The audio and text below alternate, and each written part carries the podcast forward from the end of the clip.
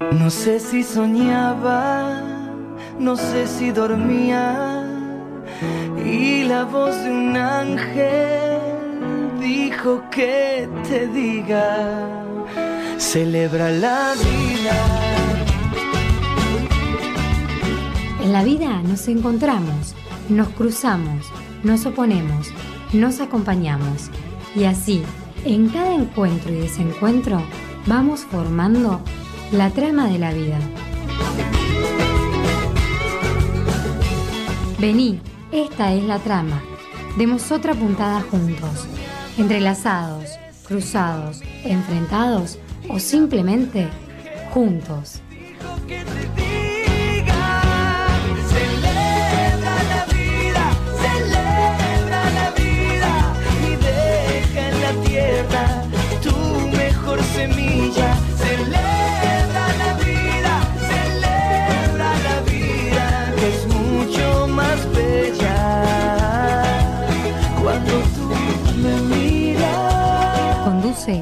Falco. Celebra la vida, celebra la vida. Esta es la trama y el de hoy, simplemente otro hilo. No sé si soñaba. Hola, ¿cómo están? Muchísimas gracias por estar del otro lado, muchísimas gracias porque juntos hoy vamos a conocer un nuevo hilo de esta, nuestra trama de la vida. ¿Cuántos cristianos dan testimonio también hoy? No con palabras, sino con su vida radicada en una fe genuina. Y son con ojos de ciego y son los pies del discapacitado. Personas que están junto a los enfermos que tienen necesidad de una asistencia continuada, de una ayuda para lavarse, para vestirse, para alimentarse. Este servicio, especialmente cuando se prolonga en el tiempo, se puede volver fatigoso y pesado. Es relativamente fácil servir por algunos días, pero es difícil cuidar de una persona durante meses o incluso años, incluso cuando ella ya no es capaz de agradecer. Papa Francisco.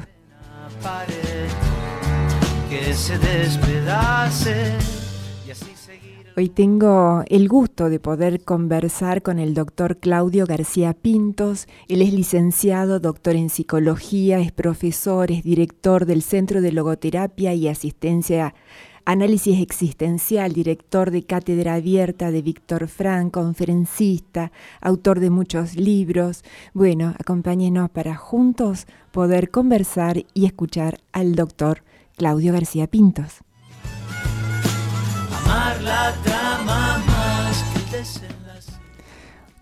Muy buenas tardes, doctor. Muchísimas gracias por acompañarnos para hacer juntos una nueva trama. ¿Qué tal, Ana? ¿Cómo te va? Buenas tardes.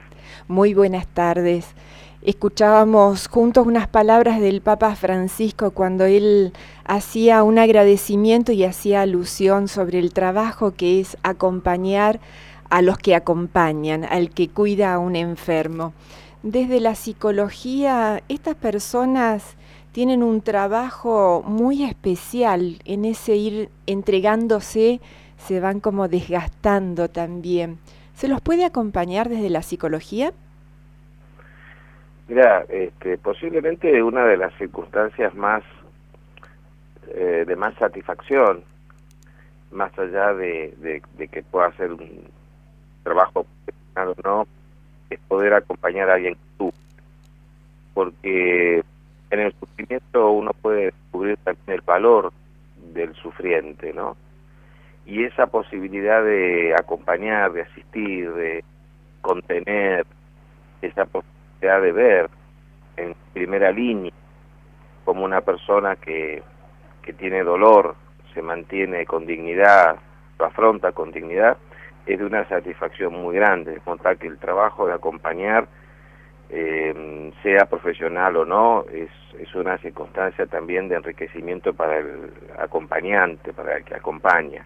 Ahora, también es una situación de gran desgaste, porque en definitiva en el acompañamiento el instrumento de trabajo es uno mismo, El, el sostén del otro son las emociones, son las vivencias, son los sentimientos, así te diría que es la carne del que acompaña, ¿no?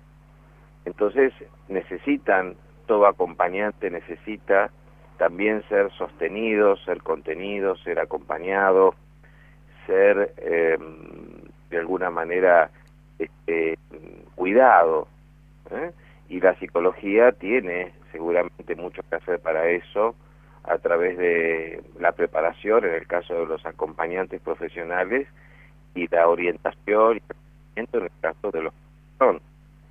Pues imagínate que una persona que no sé, por ponerte un ejemplo común, una esposa que acompaña a su esposo mayor, adulto mayor, por una enfermedad terminal o, o puede ser Alzheimer, lo hace desde una entrega, desde un amor y desde una generosidad absoluta, pero debemos cuidarla, porque esa entrega la puede llevar a un desgaste muy grande de sí mismo, ¿verdad? Eh, entonces al acompañante profesional hay que darle para hacerlo y hay, hay que supervisar la tarea y hay que ayudarlo a que no se queme que ahora en acción y al que no profesional más aún hay que acompañarlo, sostenerlo para este, evitar también esa situación. Eh, doctor, eh, ¿cómo hacemos para que el dolor no nos paralice? ¿no? Porque si hay que cuidar es porque primero la persona o, el grupo familiar eh, pasan por una sorpresa, digamos, de la novedad de la enfermedad, de la discapacidad. tiene un primer momento, digamos, un poco de, shock de, la información que uno recibe y hay que eh, seguir viviendo, hay que seguir acompañando en, eh, y en general ese acompañamiento no es solamente atender el cuerpo, atender el físico. Ese acompañamiento de la persona enferma se necesita hacerlo a las 24 horas porque la otra persona es dependiente y lo tiene que hacer. ¿Cómo se hace para uno aceptar que la persona que cuida también tiene que seguir viviendo? Mira, este es un tema muy interesante, el que vos planteás, y como la experiencia de, eh, por lo menos en, nuestra eh, cultura, este, muchas veces el cuidador es no profesional. Yo estoy permanentemente, te voy a hablar del, del cuidador profesional y el que no lo es, ¿no? Porque hay muchos cuidadores que no son este, preparados profesionalmente para hacerlo.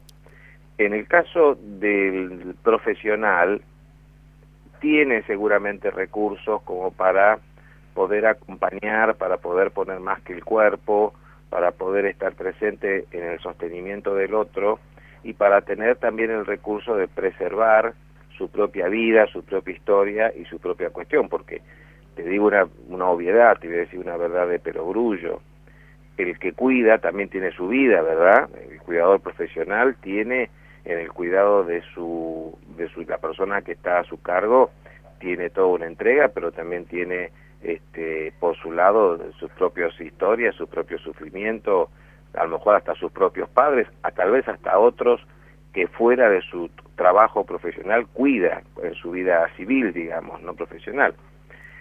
Pero el problema fundamental lo tenemos con el cuidador no profesional que posiblemente al no tener esa formación de base y al no tener esos recursos más técnicos para el cuidado del otro, termina, vamos a decirlo así, es una expresión bastante común, termina desviviéndose por el cuidado.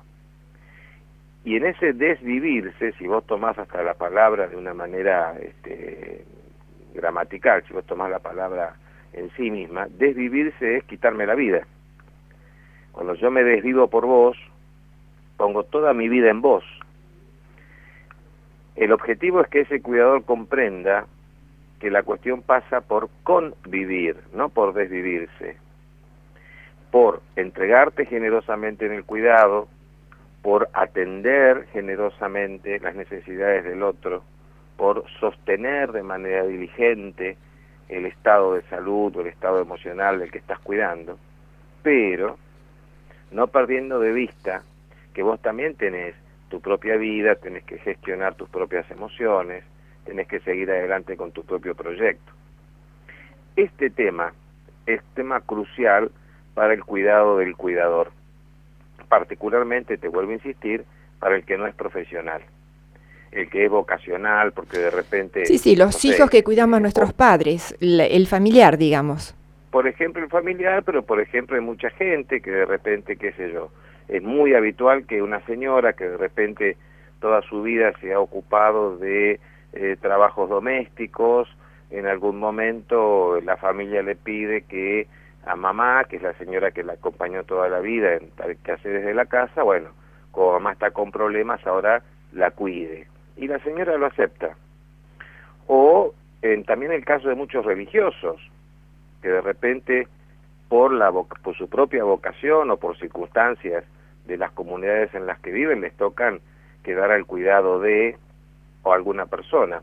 Y lo hacen con una vocación terrible, con una entrega absoluta, con una eh, generosidad este, fantástica, pero con carencia de formación técnica profesional. Y a esos son los que más hay que cuidar.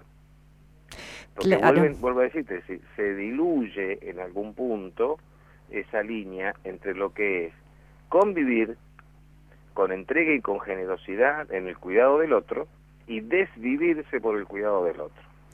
En ese caso, te diría que hasta estamos en riesgo de que el cuidador que se ve desbordado por la situación del cuidado, porque se, se supera emocionalmente, hasta termine entrando en situaciones de violencia y maltrato de aquel que cuida. Entonces, eso forma parte de ese síndrome del cuidador, de ese desgaste que tiene el cuidado y de los riesgos que connota para el cuidado y para el cuidador cuando la cosa se, se sale de marco, ¿no? Em, se nos suman muchas variables para esta persona que cuida y que no es profesional. Eh, como usted relató recién, muchos ejemplos, ¿no? Los familiares, los sacerdotes, personas que lo hacen simplemente por una necesidad y como si cuidar a una persona sería lo mismo que, bueno, limpiar una casa y, se necesita otra formación como usted dice.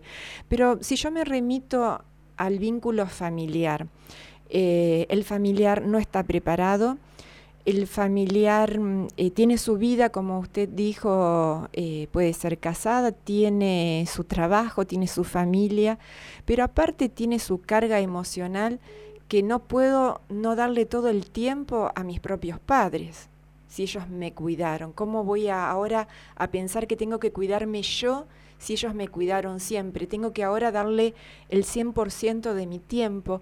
¿Cómo hago ese equilibrio mentalmente?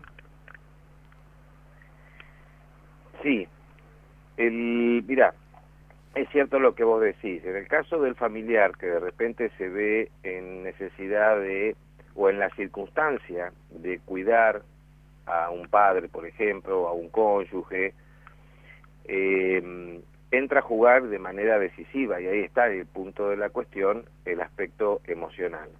Que primero eh, juega en el tema de qué significa cuidar. Si de repente, muy habitualmente, nosotros encontramos que el cónyuge o la, persona que se va a cuidar, con toda vocación y con toda este, vocación amorosa, quiero decir, y con toda disposición, se pone a cargo del tema y, se compromete en el cuidado, este, sin tener verdadera magnitud de lo que va a significar. Y como vos decís, hay una diferencia muy grande entre cuidar una cosa a hacerse cargo del acompañamiento de aquel que tiene un sufrimiento de algún tipo, sea físico o emocional.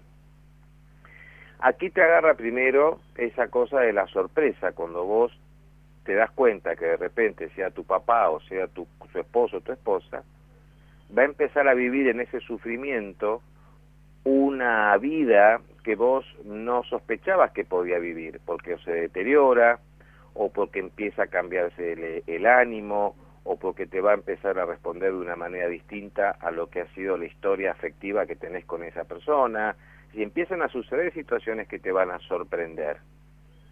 Y esas situaciones que se van a sorprender te van a generar emociones que vos eh, de repente no estabas preparado para sentir, por ejemplo, angustia, por ejemplo, enojo, porque muchas veces el cuidador se enoja con el cuidado, ¿verdad? En realidad se enoja con la situación que vive el cuidado, pero termina enojándose con el cuidado, termina de alguna manera este, afectando su vida, su vida física, su vida emocional, empieza entrando en desconcierto. Entonces, evidentemente que ese cuidado este, va a terminar deteriorando a veces más al cuidador que al cuidado. Y eso es lo que se llama últimamente, y bueno, lo habrás escuchado, lo habrás escuchado los oyentes, se le llama el síndrome del burnout, es decir, como que se quema, ¿no? Como que se, se, se consumió de alguna manera el cuidador, se desgastó el cuidador. Entonces, la circunstancia emocional es muy importante y por eso el cuidado del cuidador pasa por ahí fundamentalmente. Fíjate vos que cuando tenés que eh, acompañar a un hijo que está acompañando a un padre, cuando vos como profesional tenés que asistirlo, orientarlo, en fin, estar con él, lo primero que recibís son precisamente las sorpresas, ¿no? No puedo verlo a papá así, nunca me imaginé verlo a papá de esta manera, este, lo veo de tal modo y me parte el corazón, lo veo de tal modo y me enoja porque él nunca fue así. Bueno, esas cuestiones son las que uno no contempla cuando se compromete a cuidar a alguien. Eso va a suceder. Y eso es básicamente lo que nosotros tenemos que ayudar cuando acompañamos a los que cuidan, como, como es el, título del, del taller que, que, estamos haciendo, ¿no? Si como tenemos que acompañar a ellos en estas sorpresas, acomodar esas emociones, asumir y aceptar que la circunstancia de vida del cuidado, que de repente ya no va a ser el mismo, sino que está pasando por esta etapa que es de cambio, cómo poder ver detrás de eso que me manifiesta la persona que estoy cuidando, que sigue siendo la misma persona de siempre, que sigue necesitando las mismas cosas de siempre, que me sigue dando lo mismo que me daba siempre. Doctor, discúlpeme, lo pongo en una situación este, de un ejemplo eh, muy común con papás con demencias, con papás con Alzheimer. Eh, también tengo que pensar que esa persona que me habla poco y que me mira mucho, ¿es el mismo papá que yo tenía? Mira, a veces puede servir este ejemplo.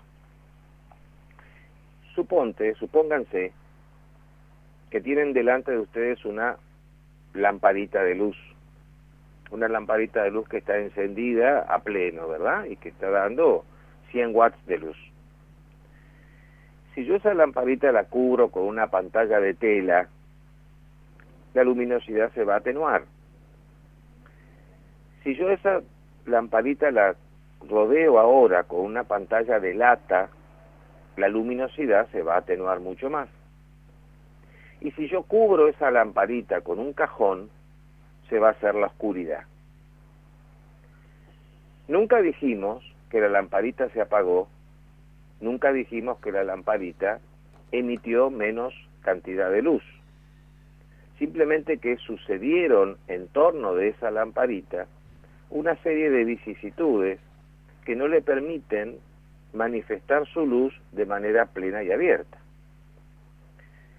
Qué claro que lo explica, qué claro, algo que nosotros lo vemos tan distinto. Por eso decimos, pero este no es mi papá. Entonces, fíjate vos, aun cuando vos estés en oscuridad total, tenés que tener presente que la lamparita no se apagó. La lamparita es, si seguimos con el ejemplo de mi papá, la lamparita es mi papá. Ahora, en torno de mi papá han sucedido una serie de vicisitudes y de circunstancias que no le permiten a él expresarse como se ha expresado toda la vida. Pero sigue estando allí, no se apagó, ¿eh? Ahora, si seguimos con el ejemplo, yo preguntaría, ¿qué podemos ver en la oscuridad? Algunos dirán, nada, y no es la respuesta correcta. ¿Por qué? Porque todos tenemos la experiencia que si en el lugar donde estamos ahora mismo apagamos la luz, algo vamos a ver. De hecho, yo podría levantarme del escritorio en el que estoy sentado ahora, podría ir hacia la puerta del consultorio, salir, y podría hacerlo sin siquiera haberme chocado con nada en el camino. Y está oscuro. Claro, pero para que yo pueda hacer esto en la oscuridad, se deben dar, Ana, tres condiciones. Una, que yo no le tenga miedo a la oscuridad. Dos, que yo sepa que en esa oscuridad hay algo para ver. Tres, que me tome el tiempo y entonces voy a ver que mi ojo se va a acomodar a esa oscuridad y, no con una alta definición, pero por lo menos claros y oscuros, voy a poder percibir algo. En la oscuridad de mi papá, siguiendo con el ejemplo, en, en la oscuridad de mi papá, al que estoy cuidando, es igual. Si yo a la oscuridad de mi papá no le tengo miedo, si yo sé que en esa oscuridad sigue estando mi papá, la lamparita encendida, y acá es un punto clave, y si yo me tomo el tiempo, mi ojo se va a acostumbrar y entonces voy a poder ver en esa oscuridad a mi papá, al de siempre. Entonces, el trabajo del acompañamiento, el trabajo del que acompaña, y mi trabajo, acompañando al que acompaña, es ayudar para que aquel aprenda a ver en la oscuridad, que pueda conectarse en la oscuridad con la verdad del acompañado y no que esté luchando o que esté sufriendo o que se haga eco de lo que rodea al acompañado, que es su circunstancia de enfermedad, de deterioro o del sufrimiento que sea. Este es el tema, ver en la oscuridad. Para ver en la oscuridad, sí, que en este señor, este papá, que de repente tiene un estatus de Alzheimer avanzado, lo que manifiesta es oscuridad. La única limitación no la tiene él, que no puede expresar su luz abiertamente también está la limitación del que lo acompaña, que no puede ver en la oscuridad. Entonces, a tu limitación, que no me podés mostrar tu luz, le tengo que responder con el desarrollo de mi aptitud para ver en tu oscuridad. Y si eso sucede, el acompañamiento va a ser un éxito. Porque aquel que está en oscuridad se va a sentir reconocido, encontrado, va a tener la vivencia de que el que me cuida me cantó piedra libre y me descubrió detrás de la sombra, y el que acompaña va a tener la posibilidad de vincularse con el acompañado y no estar lidiando todos los días con las circunstancias de su enfermedad o su sufrimiento. Esa es fíjate vos que no es lo mismo que yo esté todos los días viviendo con Alzheimer, que esté todos los días lidiando contra el Alzheimer, que yo esté todos los días luchando contra el avance del Alzheimer, es distinto a que yo todos los días, más allá del Alzheimer, me pueda encontrar con mi papá. Y ese sería... eso es parte de la clave del éxito del acompañamiento, entendiendo por éxito el hecho de que pueda verdaderamente ser un servicio y que pueda ser un encuentro y que pueda hacer algo que termine dándonos a papá con Alzheimer y a mí que lo acompaño la satisfacción de lo que significa cuando dos personas se pueden encontrar. Esa sería la gran diferencia que hay dentro del grupo familiar con la persona que tiene el Alzheimer y el familiar más cercano que es el que lo el que mm, descubrió el gusto de acompañarlo en esta última etapa, ese que a lo mejor, bueno, eh, discúlpeme la expresión, pero que alcanzó a encontrar gusto de disfrutar tenerlo a lo mejor simplemente de la mano o, o, con un papá grande de ver simplemente una película infantil o canciones muy viejas, cantarla. Ese es la por eso esa persona que tiene tan poquita luz es la persona que elige para regalarle las sonrisas. Bien, vos decís algo que fíjate que tenemos que aclararlo, ¿no? Vos decís, bueno, a ver, si se entiende, el gusto de acompañarlo. Claro, porque uno dice, ¿cómo vas a tener gusto en acompañar a un padre con Alzheimer avanzado, por ejemplo? No, más bien que uno no tiene el gusto, digamos, el que papá tenga ese estatus de salud, evidentemente que no es ni placentero, ni me da gusto, ni es satisfactorio.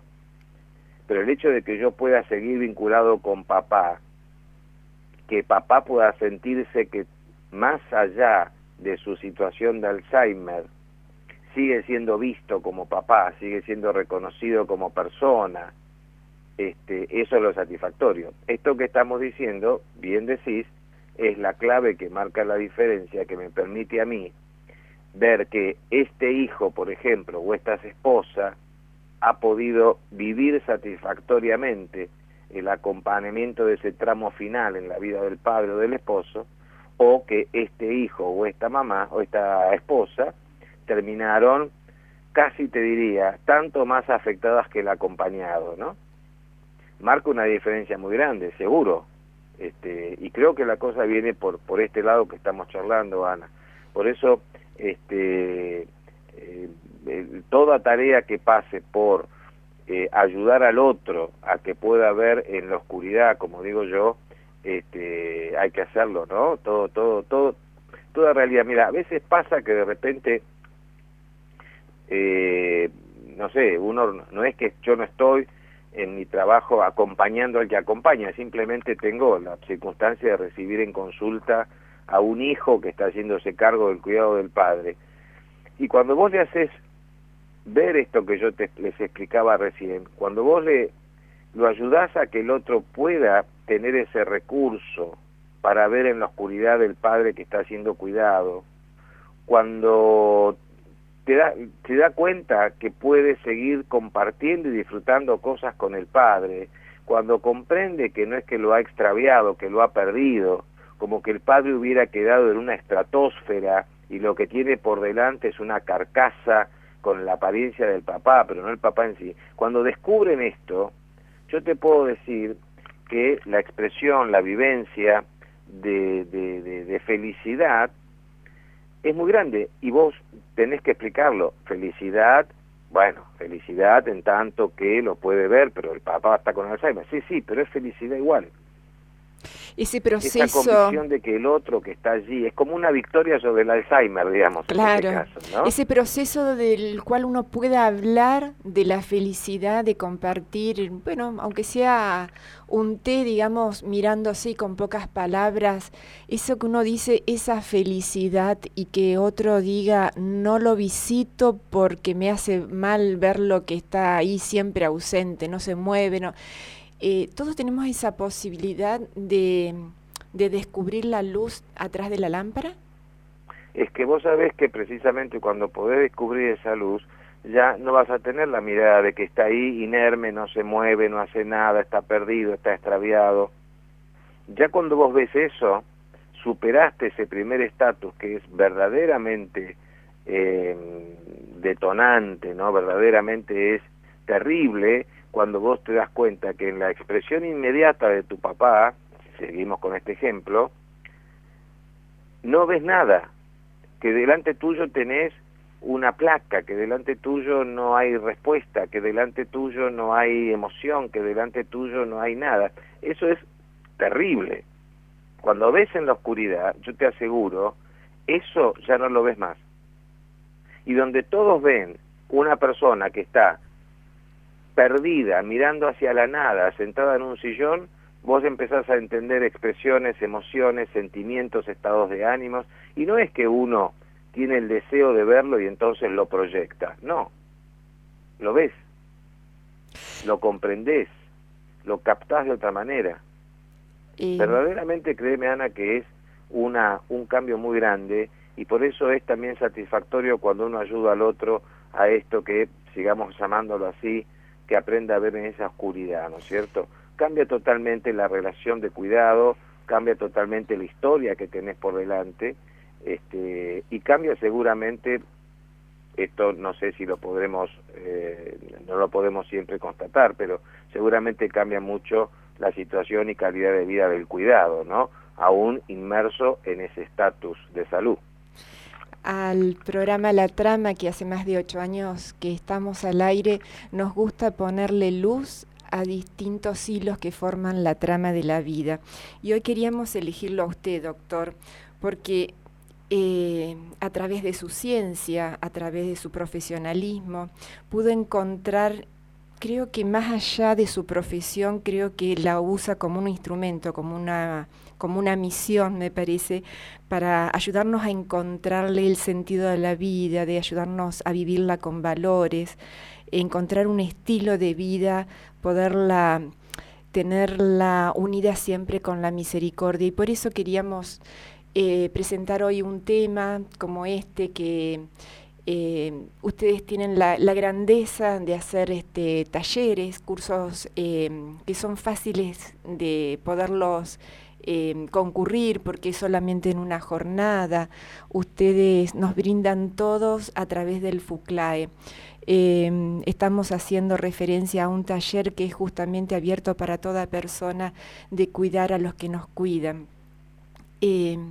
Doctor, si yo le, le hago así como si no nos escuchara nadie, ¿es normal que la persona que cuida, aunque sea a su propio hijo, a su papá, como veníamos diciendo, luego de tener ese gran shock de la primera noticia, que tenga, discúlpeme la expresión, esos sentimientos, esas emociones, esos pensamientos negativos, no solamente con la situación, sino también con la persona enferma?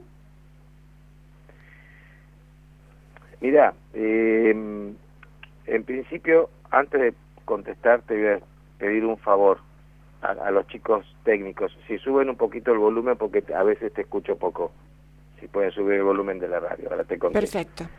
Mira, eh, en principio, eh, si vamos nosotros al cuidado profesional, de repente hay variables que no vamos a necesitar abordar, ¿no es cierto? Porque lógicamente es un trabajo. Si seguimos hablando de lo que a mí más me interesa, que es el, cuidador no profesional, evidentemente hay un tema en la situación del cuidado. Primero, el shock, la emoción, la sorpresa que tengo por la noticia de, de la situación de vida del que tengo que cuidar, ¿no? Que habitualmente como te decíamos antes, sorprende, uno no se da cuenta de la magnitud que va a tener, te moviliza una serie de emociones y una serie de hasta de rechazos de la situación del otro. Pero también, cuando a mí me toca cuidar a mi papá, o cuando me toca cuidar a mi, mi esposo, mi esposo, cuando me toca cuidar a un hermano que de repente está en necesidad de ser cuidado, también entra a jugar la historia del vínculo personal que tengo con el cuidado, porque la historia con él, la historia del vínculo, no empieza ahora que necesitas un cuidado y yo te lo voy a dar. Y ahí empiezan situaciones que son, te comento algunas que todos nosotros seguramente las podemos haber visto, ¿no? La situación del hijo que tiene que cuidar un padre, si seguimos con este ejemplo, y la relación de ese papá con ese hijo antes del cuidado fue conflictiva historias en las cuales me toca a mí cuidar a papá, cuando de repente toda la vida mi hermano fue el preferido de papá, y yo siempre fui el no tan querido por papá, y ahora lo tengo que cuidar yo. Y el tema es por qué no lo cuida el otro. Y entonces me enojo, me enojo también con la situación y me enojo con la historia que tengo con aquel que tengo que cuidar. El caso de la señora que de repente durante muchos años ha sentido que el marido fue eh, autoritario, que fue sometedor, y ahora se dio vuelta a la historia y yo tengo que cuidarte a vos.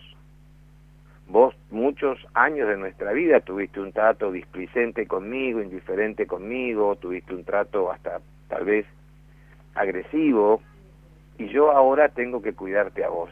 Entonces, está por un lado la situación del cuidado con toda la sorpresa que me genera, la situación del cuidado con todo el fastidio que me genera, porque es una situación que detesto, y la historia personal que tengo con aquel que tengo que cuidar, que también ahora va a empezar a incidir, que también ahora va a empezar a pesar y que también ahora yo voy a tener que empezar a resolver.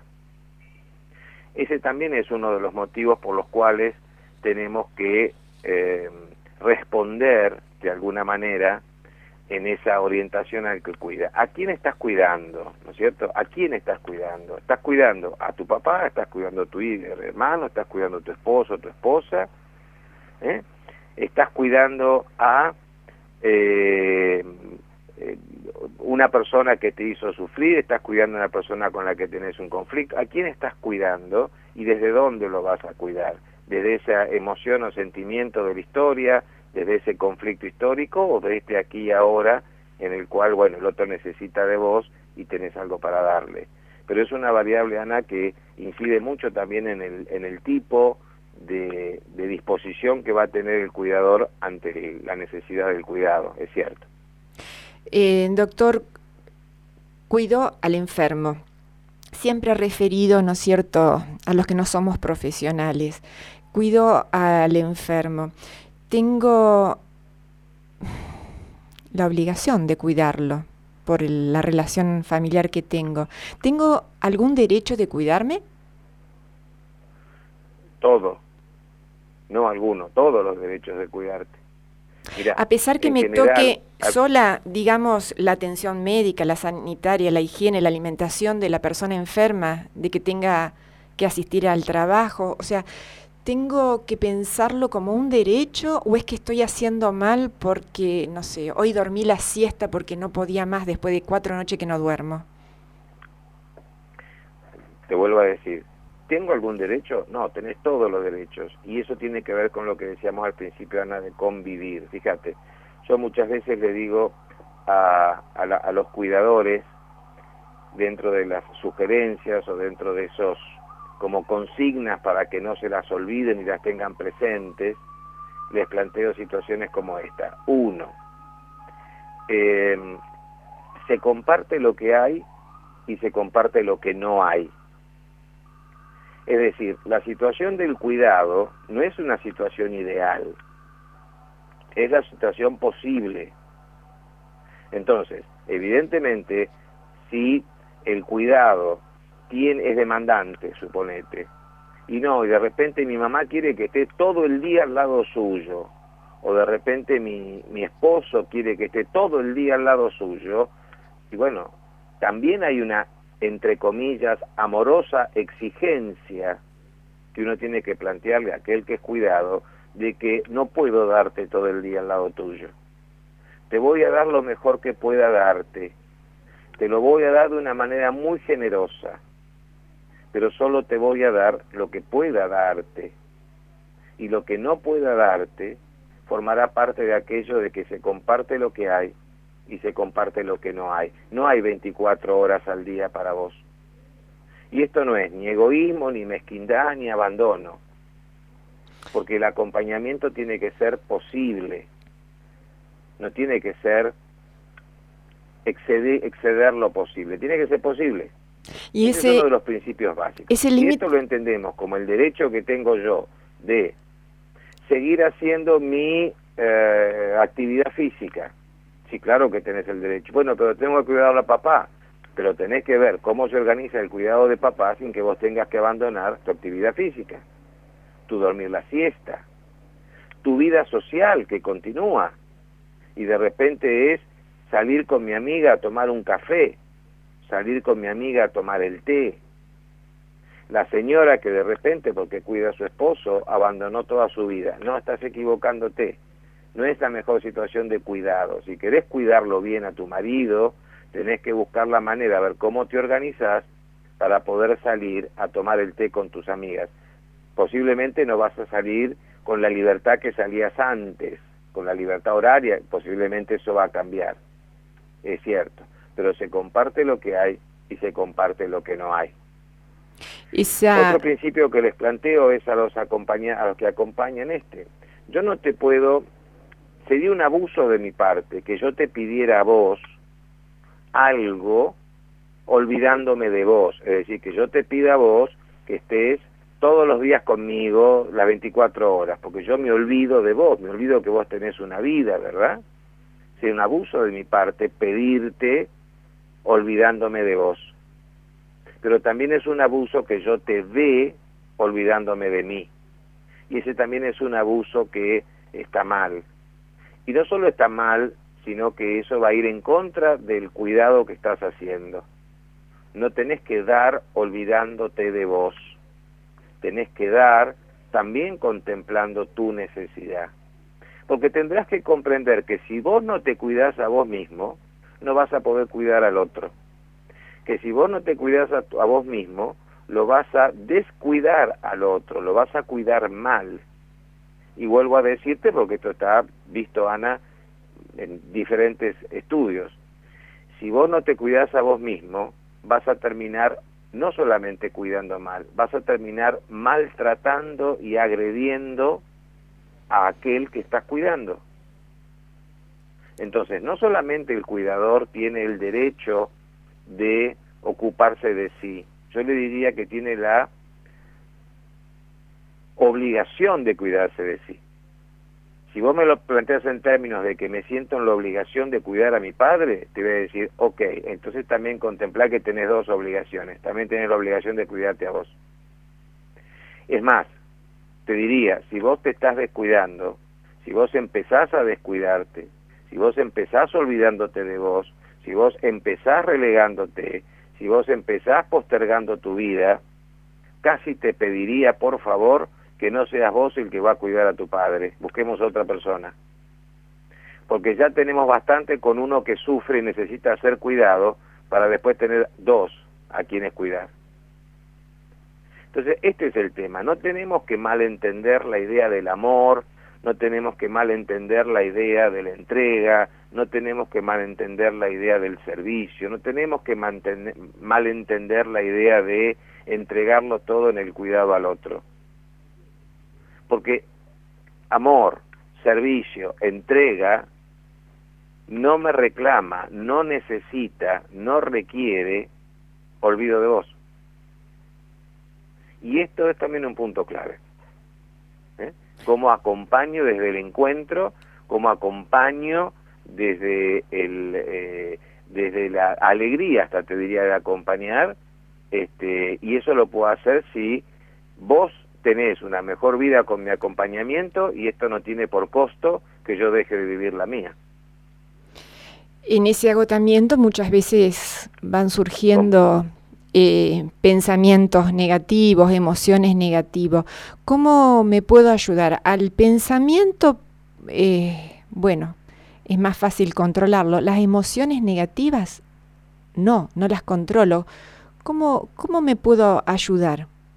¿Cuáles serían emociones negativas, por ejemplo?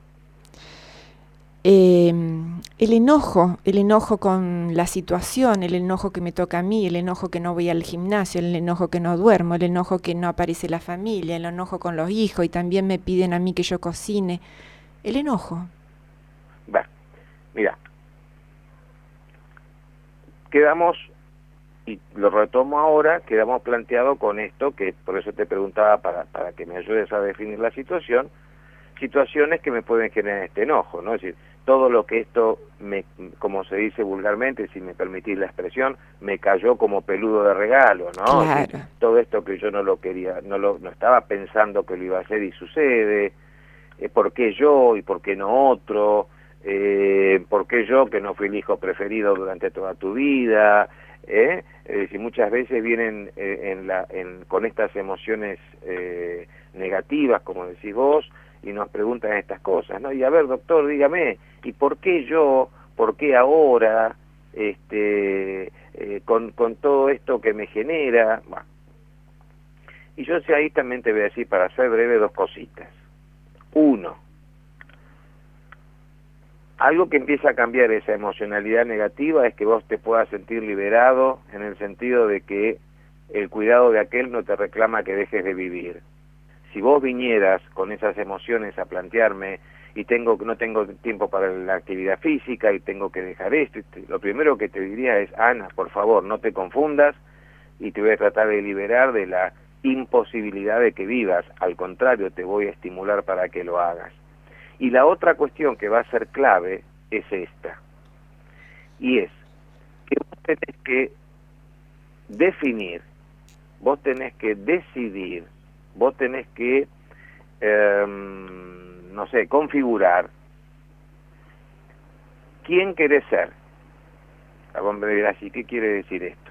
¿Quién querés ser? A ver, cuando vos estás cuidando a tu papá, cuando vos estás cuidando a tu mamá, cuando vos estás cuidando a tu esposo o esposa, no lo hagas por obligación, sino tenés que tener, te tengo que ayudar a que llegues a la decisión de hacerlo, no como una cosa que se te impone, sino como que vos decidas, porque vos querés ser esta Ana, vos querés ser esta hija, vos querés ser esta esposa o esposo y esto lo voy a hacer con independencia de cómo fue el otro conmigo antes.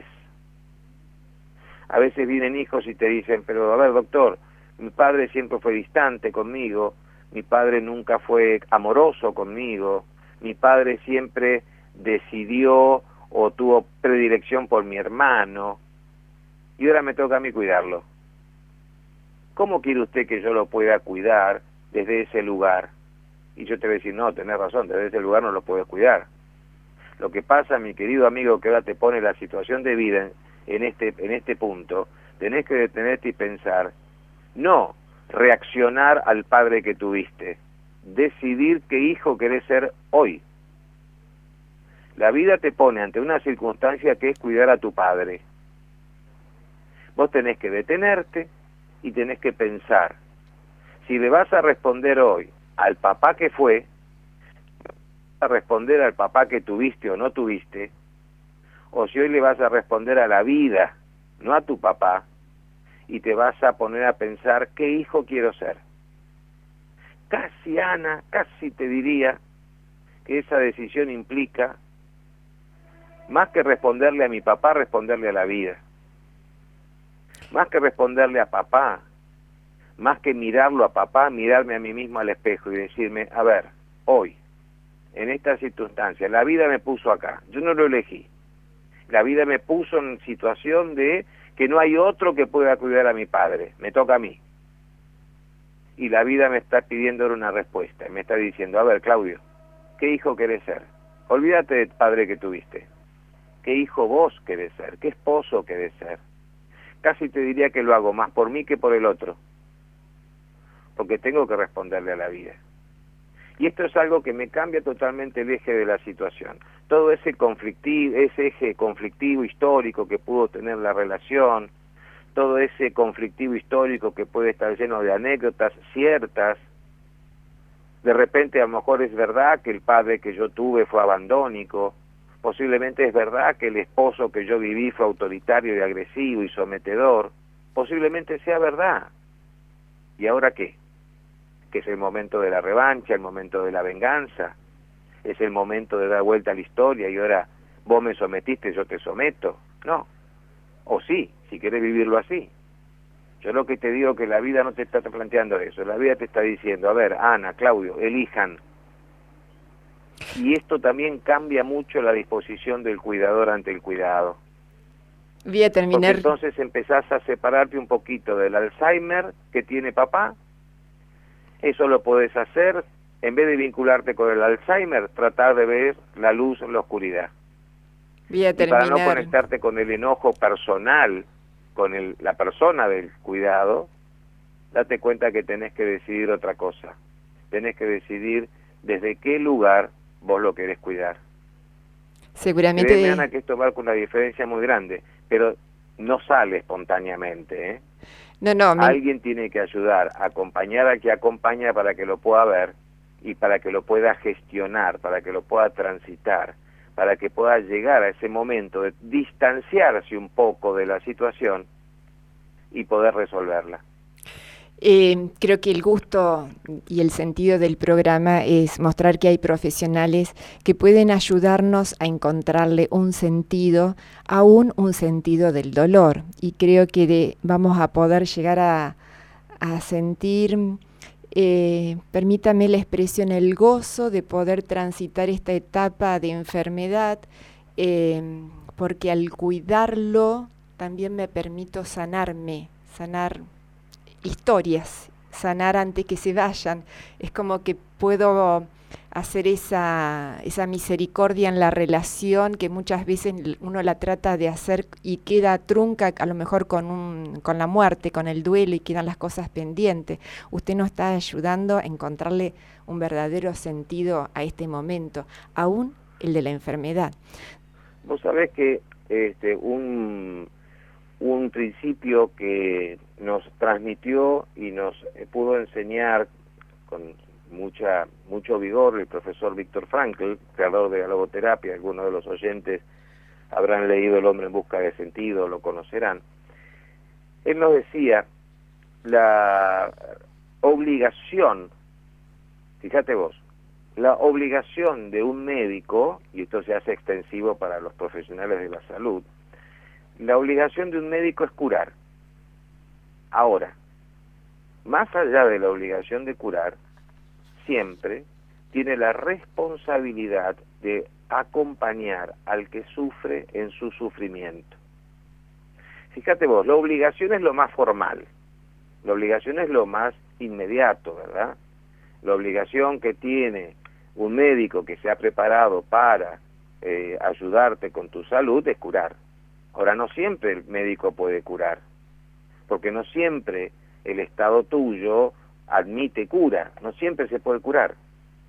Ahora, Frankl decía, la responsabilidad es más de una obligación formal, es mucho, está mucho más allá, es más profundo que una obligación formal. La responsabilidad, si vos querés ser persona, si vos querés ser una persona digna, entre nosotros diríamos una persona como Dios manda, si vos querés ser persona, no podés no acompañar al que sufre en su sufrimiento. No es humano no acompañar al que sufre en su sufrimiento. Entonces, si vos no podés curar, no te olvides que podés hacer esto. Y agregaríamos, y no te olvides que la calidad de vida del sufriente no pasa necesariamente porque lo cures. La calidad de vida del sufriente pasa porque en su sufrimiento no se sienta solo, porque en su sufrimiento no se sienta abandonado, porque en su sufrimiento no se sienta que ya está muerto, porque todavía está vivo. Y estás viva cuando alguien te mira a los ojos, estás viva cuando alguien te acaricia, estás viva cuando alguien te se alegra de verte, estás viva cuando alguien se alegra de estar contigo. Y esa es la tónica del acompañamiento. Y ese es el gran valor del acompañamiento del sufriente. A Claudio le pregunto... hace poco me invitaron a dar una, una conferencia sobre esto, ¿no? Las enfermedades terminales. Y la conferencia se llamaba La vida después de la muerte. Todos creyeron que yo iba a hablar de una cosa, hasta te diría, escatológica. No, no.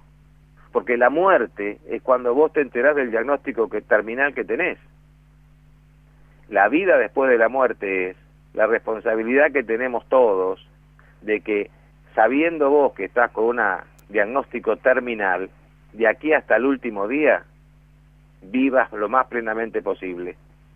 Doctor. Y eso se hace no por la ciencia, Ana, eso se hace por la presencia afectiva de alguien que te quiere, te cuida y te acompaña. Nos encantaría seguir. La ciencia no puede darte esa calidad de vida, te la puede dar una persona. De modo tal que cuando vos decís, y no tenemos que aclararlo, espero que después de esta hora no lo tengamos que aclarar, el gozo de acompañar al que sufre tiene que ver con eso, ¿no? Acompañar a alguien a que llegue al final, en medio de su sufrimiento, a través de su sufrimiento, lo más vivo posible. Doctor, eh, nos encantaría seguir conversando, pero realmente se nos ha ido el tiempo.